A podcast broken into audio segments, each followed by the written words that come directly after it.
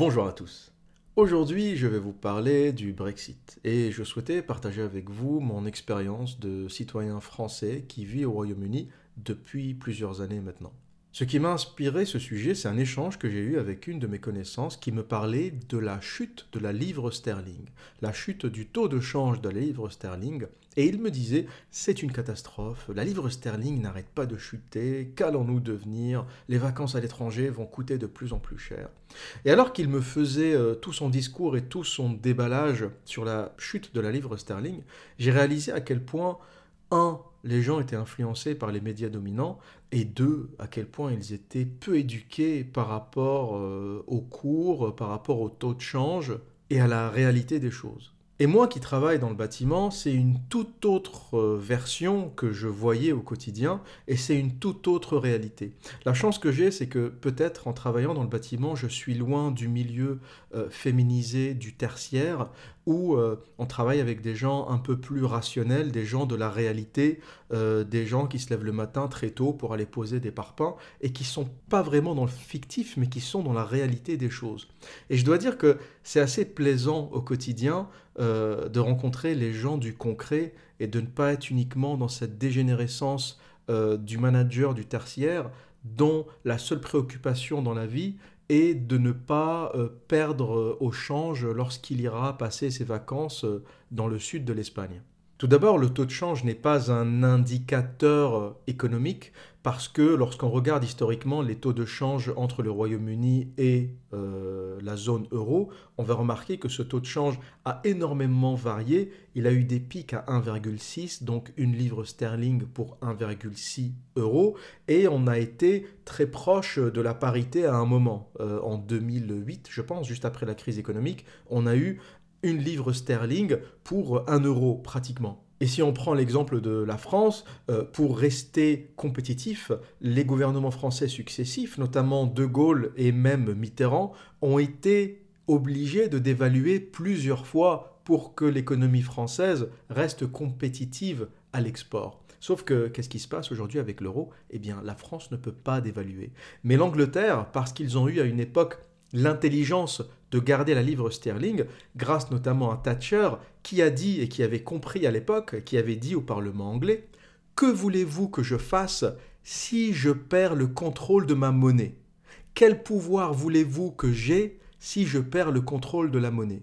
Et en disant ça, Thatcher a pratiquement sauvé le Royaume-Uni, parce que ce qui rend aujourd'hui le Brexit relativement simple, contrairement à ce qu'on est en train de dire, c'est que le Royaume-Uni a gardé sa monnaie. Si le Royaume-Uni avait adopté l'euro, le Brexit aurait été beaucoup plus compliqué et beaucoup plus chaotique. Donc qu'est-ce qui se passe en réalité et qu'est-ce qui se passe au niveau des entreprises?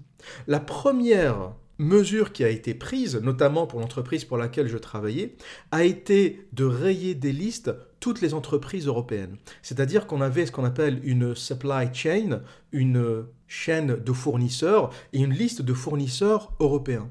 Mais avec l'incertitude du Brexit, qu'est-ce qui s'est passé? On a privilégié tous les fournisseurs basés au Royaume-Uni et on a supprimé des listes euh, les fournisseurs portugais, espagnols, français, italiens, etc. Parce qu'on s'est dit, on ne connaît pas le, le, outcome, le résultat du Brexit, et donc si on commence un chantier avec des sous-traitants, des fournisseurs italiens, espagnols, portugais, etc., et qui nous claquent entre les doigts, on va se retrouver dans la merde. Et donc, par sécurité, en gros, le bâtiment, ce n'est que ça, c'est risk mitigation, réduire le risque. Le risque zéro n'existe pas, même dans la vie d'une façon générale. Et tout ce qu'on fait, c'est rapprocher le risque du zéro au mieux, mais sachant qu'on ne pourra pas euh, atteindre le risque zéro. Le risque zéro n'existe pas. Donc la vie, d'une façon générale, c'est une gestion du risque en essayant de se rapprocher du zéro euh, sans ne jamais pouvoir l'atteindre. Mais en te rapprochant du zéro, tu annules euh, la majorité des risques majeurs et tu as de grandes chances d'arriver à la fin de ton projet. Et donc, pour limiter le risque, on avait privilégié que des fournisseurs basés au Royaume-Uni. Et qu'est-ce qui s'est passé? Ben, On a commencé à appeler des gens dans le nord de l'Angleterre, dans le nord du Royaume-Uni, à Belfast. On a commencé à appeler des entreprises de charpente métallique basées en Irlande du Nord. Hein. Je rappelle, l'Irlande du Nord appartient ou fait partie du Royaume-Uni. L'Irlande du Sud, plus communément appelée la République d'Irlande, est un État indépendant et est membre aussi de l'Union européenne. Euh, donc l'Irlande du Nord, Belfast, euh, fait partie du Royaume-Uni et c'est un peu le problème du backstop avec la frontière entre l'Irlande du Nord et l'Irlande du Sud qui a posé un problème majeur euh, au niveau du Brexit parce que en gros, les Européens, ne voulant pas que ces négociations se passent très bien, ont mis une contrainte tellement forte dans ce nouveau deal euh, qu'ils savaient pertinemment qu'il ne sera jamais accepté par les Britanniques. Et en gros, euh, cela voulait dire, ou le backstop voulait dire que la frontière resterait ouverte même après le Brexit et de façon euh, indéfinie. Chose que les Anglais ont refusé parce que eux, ce qu'ils veulent, c'est retrouver leurs frontières et ne plus rien avoir à faire avec le reste de l'Union européenne. Donc, pour reprendre le fil de ce que je disais, on a commencé à appeler des sous-traitants basés à Belfast, à Newcastle, à Manchester, des fabricants de façades, des fabricants de charpentes métalliques, des fabricants de verre, des gens qu'on avait arrêté d'appeler. Pourquoi? Parce que les fabricants d'Europe du Sud étant tellement compétitifs au niveau du prix, étant moins chers, qu'on ne faisait plus appel aux entreprises euh, locales. Donc le premier effet du Brexit, ça a été exactement ce que voulaient les Britanniques, ça a été ben, justement faire travailler les Britanniques. Et la baisse de la livre sterling les a rendus encore plus compétitifs parce qu'une livre sterling à 1,25 ou 1,30 rend les produits espagnols, portugais, italiens, français beaucoup moins chers que lorsque la livre est à 1,10 ou à 1,13 comme elle l'est aujourd'hui. Donc une livre faible fait que les exportations du pays explosent parce que euh, c'est tout simplement moins cher et les importations sont plus chères. Donc à chaque fois que tu un produit équivalent qui est fabriqué localement, eh bien le produit est moins cher et plus compétitif. Donc d'une façon générale, une baisse de la monnaie fait décoller tes exportations et te rend plus compétitif. Et les Britanniques ne voulaient ni plus ni moins que ça. Leur vote pour le Brexit, c'était quoi? C'était que cette Angleterre du Nord qu'on avait oublié, euh, ce que Hollande aurait appelé les sans-dents, euh, tous les gens au nord de Londres, euh, Newcastle, Manchester, l'Irlande du Nord, des gens qu'on n'appelait plus, des régions qui étaient dévastées par l'alcool, par la pauvreté. Il faut savoir que la majorité de la richesse du Royaume-Uni est concentrée dans le sud. Pratiquement toute la richesse se trouve entre Londres et Cornwall, qui est la pointe à l'extrême sud-ouest du Royaume-Uni. Un endroit magnifique d'ailleurs, hein. il y a des plages magnifiques à Cornwall, c'est un spot de surf génial. Mais il y avait une inégalité incroyable. Et ces Britanniques du Nord qui voyaient l'argent passer à la City n'en voyaient pas la couleur. Donc ils disaient, c'est bien gentil qu'on soit la cinquième puissance mondiale, c'est bien gentil qu'on brasse autant d'argent, c'est bien gentil qu'il y ait des Porsche, des Ferrari, des Maserati euh, partout à la City.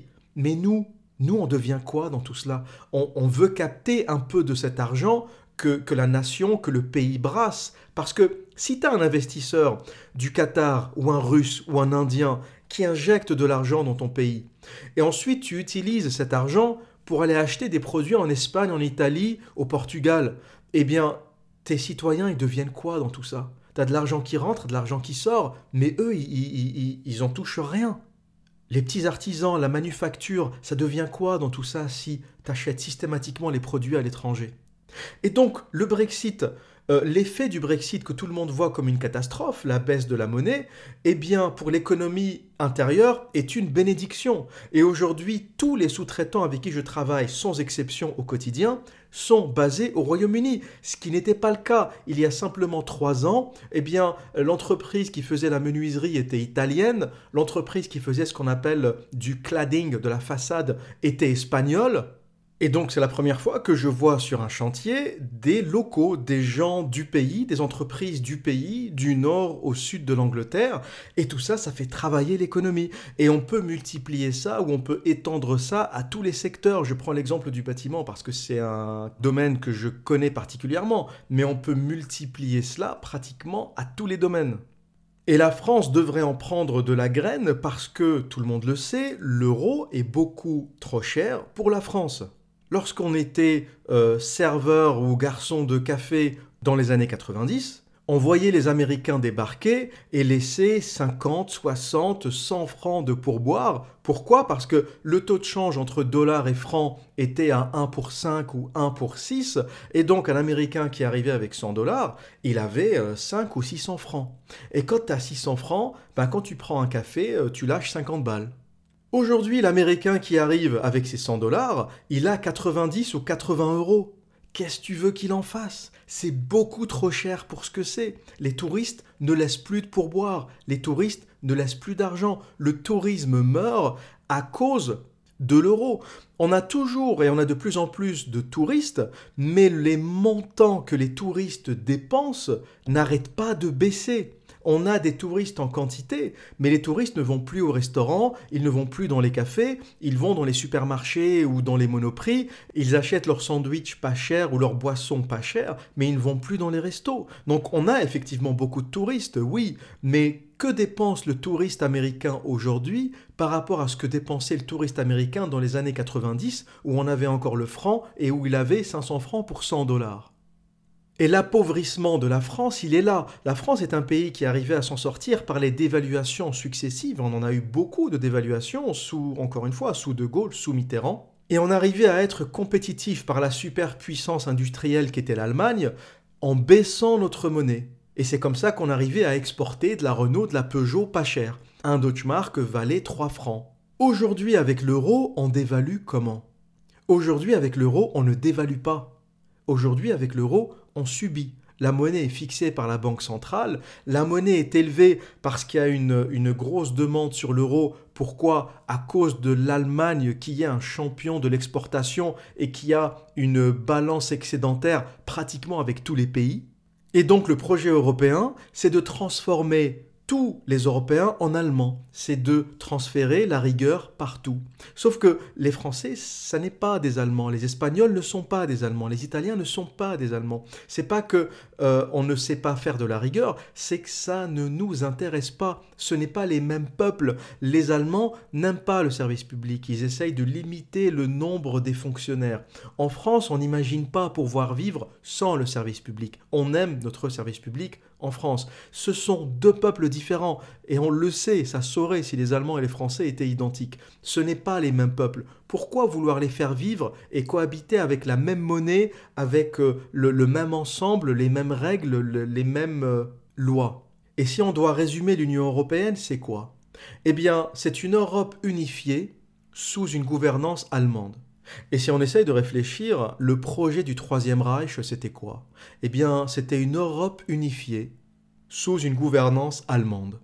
C'est-à-dire qu'à la limite, on aurait pu ne pas faire la Deuxième Guerre mondiale, hein. on aurait pu rester à la maison et on aurait fini avec le même ensemble, une Europe unifiée avec à sa tête l'Allemagne. Ça aurait été par contre une Europe beaucoup plus sociale parce que le projet du Troisième Reich n'était pas du tout un projet capitaliste. Mais ça, c'est encore une vague question et c'est un sujet très très sensible à aborder. Mais au niveau philosophique, ça donne quand même à réfléchir. La France qui a combattu pendant des siècles contre la Prusse puis contre l'Allemagne, qui a toujours essayé de rester indépendante face à ce voisin puissant, euh, après toutes les guerres qu'on a fait, après toutes les tensions qu'on a eues, on finit avec la même monnaie que le voisin allemand et on finit pratiquement soumis au voisin allemand. Et un autre exemple de soumission, eh bien, c'est le désaccord sur le Brexit parce que euh, la France avait dit qu'elle ne donnerait plus d'extension et que le Brexit devrait avoir lieu, qu'il devrait avoir lieu le 31 octobre. Et l'Allemagne essaye d'être un peu plus souple et veut garantir euh, une extension aux Britanniques. Pourquoi? Pour le résumer, le pays qui est en panique, euh, c'est l'Allemagne, ce n'est pas le Royaume-Uni. Parce que les Allemands vendent des voitures. Hein. Si on devait résumer l'Allemagne, c'est quoi? C'est une grande usine à bagnoles. Et que les Britanniques sont le troisième acheteur au monde de voitures allemandes. Les Britanniques achètent à peu près autant de voitures pratiquement que les Chinois et que les Américains. Une petite île comme le Royaume-Uni achète pratiquement autant de voitures qu'un pays d'un milliard d'habitants comme la Chine. Donc c'est un gros acheteur de voitures allemandes, la France étant en quatrième position. Et se dire que un non-deal ferait que les taxes sur les voitures allemandes exploseraient et que les Britanniques iraient acheter euh, des japonaises, des coréennes, c'est une catastrophe pour l'Allemagne.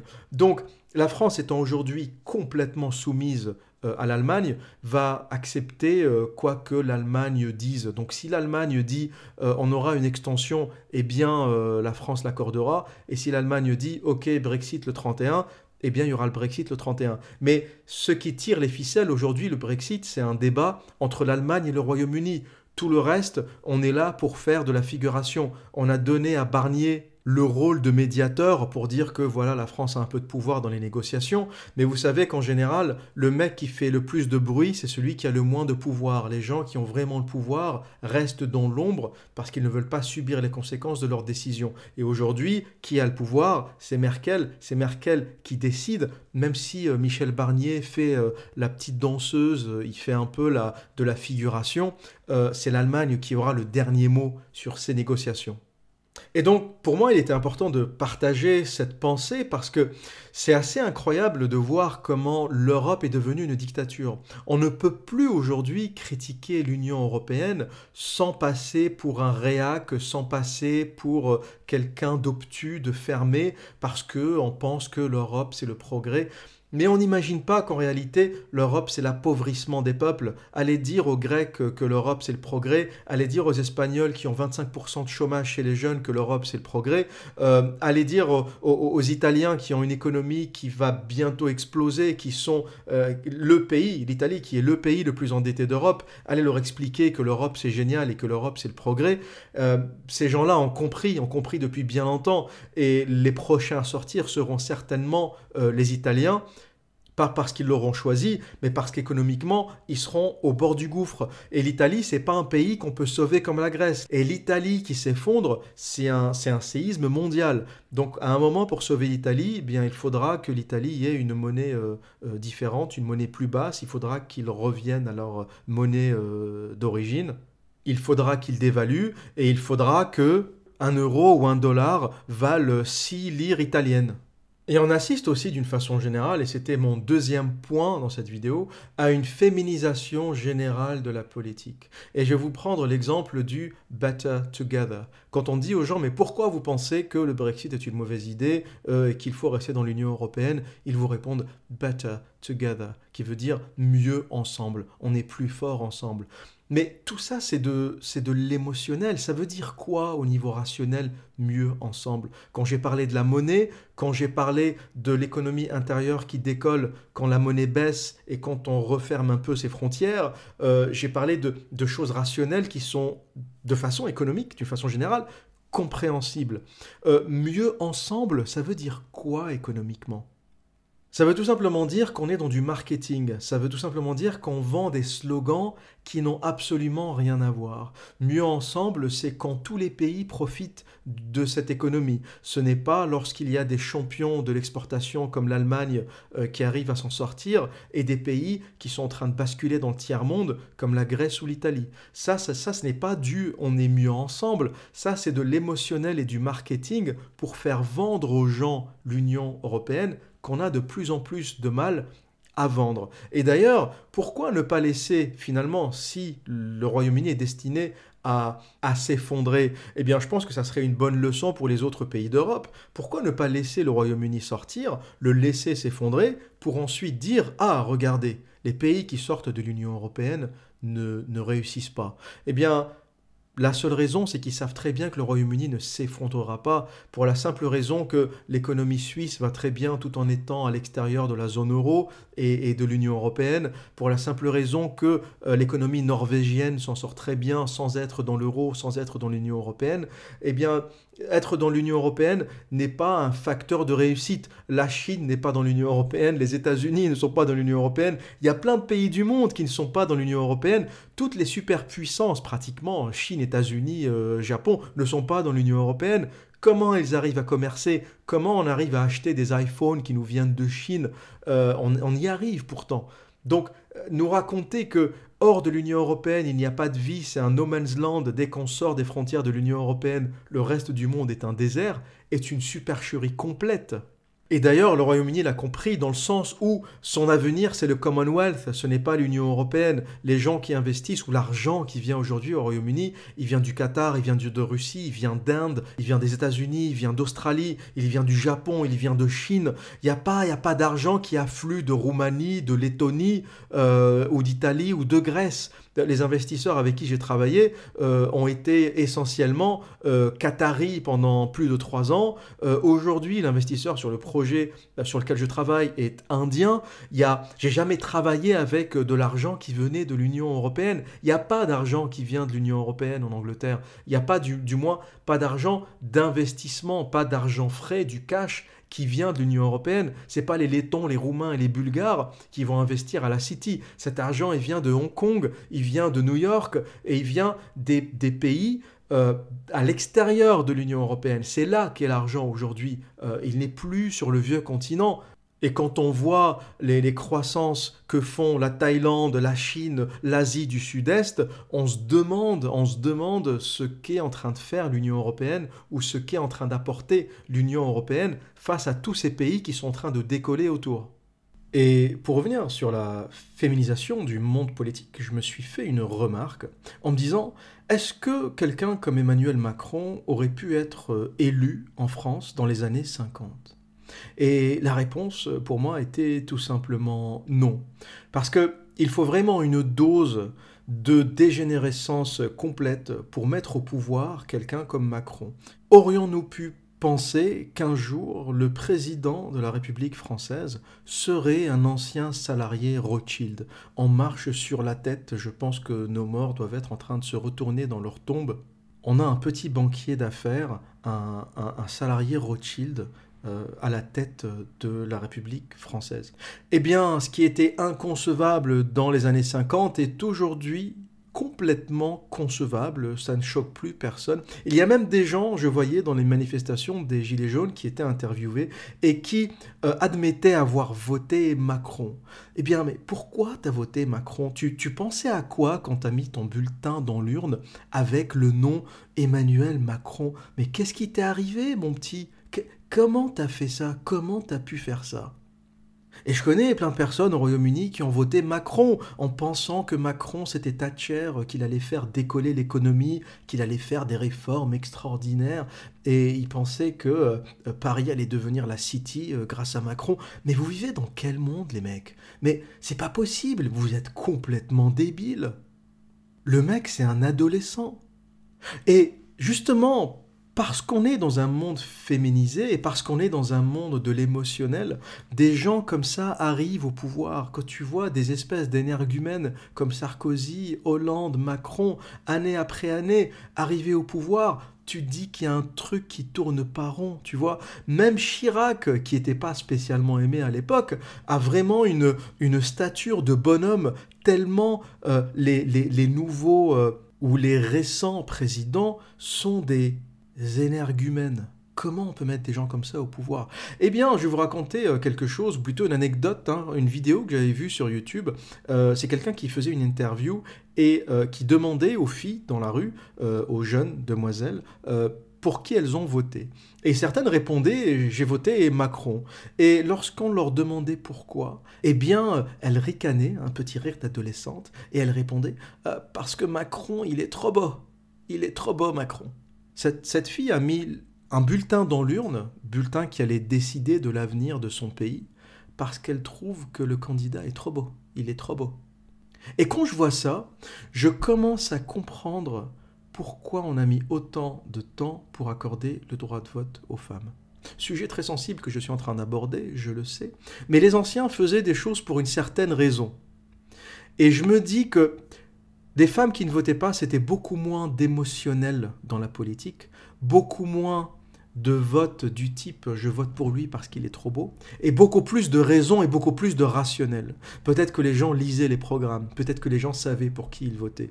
Aujourd'hui, tu es vraiment dans le marketing, tu es vraiment dans, euh, si tu as un beau costard, un peu de fric, et si tu sais un peu parler, tu peux devenir président de la République française. Bon, derrière, il te faudra deux, trois Rothschild pour te pousser, mais sinon, tu y arrives. Donc c'est une vraie question à méditer. C'est vrai que je me suis toujours demandé quand j'étais un peu plus jeune et un peu plus naïf, mais pourquoi a-t-on attendu aussi longtemps pour accorder le droit de vote aux femmes? C'est pas possible, c'est quelque chose de... Elles auraient dû l'avoir depuis longtemps. Eh bien, je pense que nos anciens qui avaient un peu plus de raison et un peu plus de cervelle avaient compris des choses que aujourd'hui beaucoup d'hommes ont du mal à comprendre. Et posez-vous la question euh, et essayez de trouver une corrélation entre les énergumènes qu'on a au pouvoir et euh, le droit de vote des femmes. Et vous trouverez certainement euh, une corrélation. Du moins, moi, je l'ai trouvé. Et c'est sur ça que je conclurai cette euh, vidéo. Voilà ce que j'avais à dire sur l'Union européenne. J'espère avoir éclairé certains d'entre vous. N'hésitez pas à me laisser tous vos commentaires, d'accord, pas d'accord, en dessous de cette vidéo. Encore une fois, je le répète, ma section commentaires est pratiquement l'une des plus passionnantes sur YouTube. N'hésitez pas à vous lâcher. Et que dire d'autre? Eh bien, comme à mon habitude, prenez soin de vous et à très bientôt.